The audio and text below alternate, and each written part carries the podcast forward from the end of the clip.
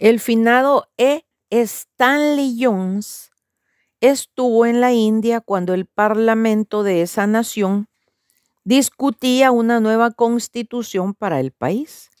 Una frase algo difícil de la constitución decía, se garantiza el derecho a la persona de profesar, practicar y propagar su fe algunos de los legisladores quisieron omitir la palabra propagar, la cual significaba que habría conversaciones.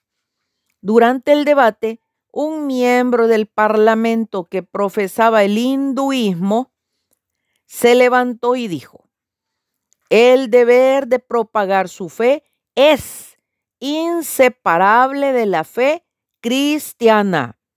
Así que si no se les da el derecho de propagarla, tampoco se les da el derecho de profesarla ni de practicarla. La frase en cuestión fue aprobada. No es extraño que un político hindú viera lo que muchos cristianos no han reconocido, que el deber de propagar su fe es inseparable de la cristiana? La conclusión práctica es esta. Los que no propagan su fe, no la practican y no tienen el derecho de profesarla. WT Purkister. Ojo, bendiciones.